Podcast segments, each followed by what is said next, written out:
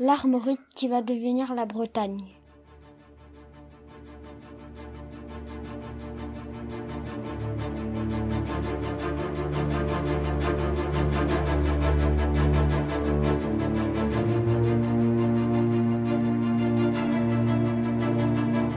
Bonjour et bienvenue à votre émission quotidienne. Une minute d'histoire par jour, ça fait pas de mal. Avec nos spécialistes, que l'on ne présente plus, sur le thème d'aujourd'hui, la Bretagne. Avec la question du jour, la Bretagne, ça commence quand? Alors, la Bretagne se nommait avant l'Armorique. Nous sommes à la fin de l'Antiquité. Les barbares ont pris le contrôle de l'Empire gallo-romain.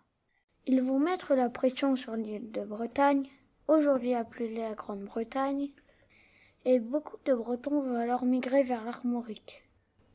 Les barbares?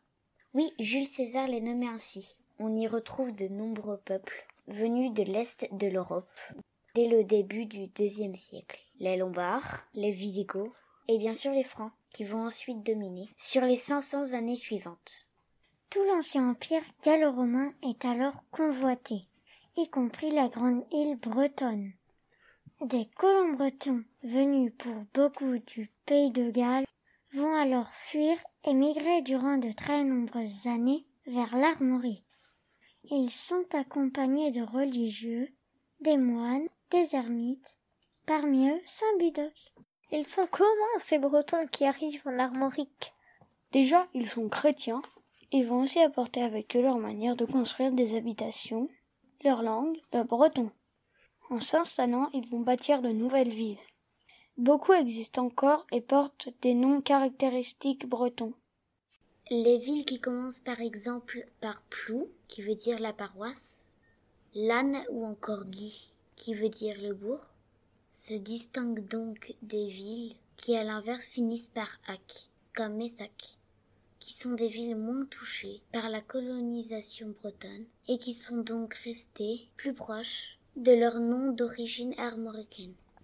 Ils vont même rebaptiser leur terre d'accueil.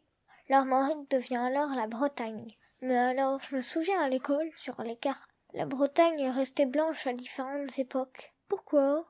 Ah, la Bretagne a longtemps résisté par la politique, la diplomatie ou par les armes à la colonisation des dynasties mérovingiennes, autrement dit au roi des Francs. La Bretagne, avec la naissance de son duché, va garder son indépendance jusqu'en 1532, où elle sera complètement annexée comme province au royaume de France par le roi François Ier. Merci beaucoup pour ce petit éclairage. C'était une minute d'histoire par jour, ça fait pas de mal. À demain, nous parlerons justement de la Renaissance.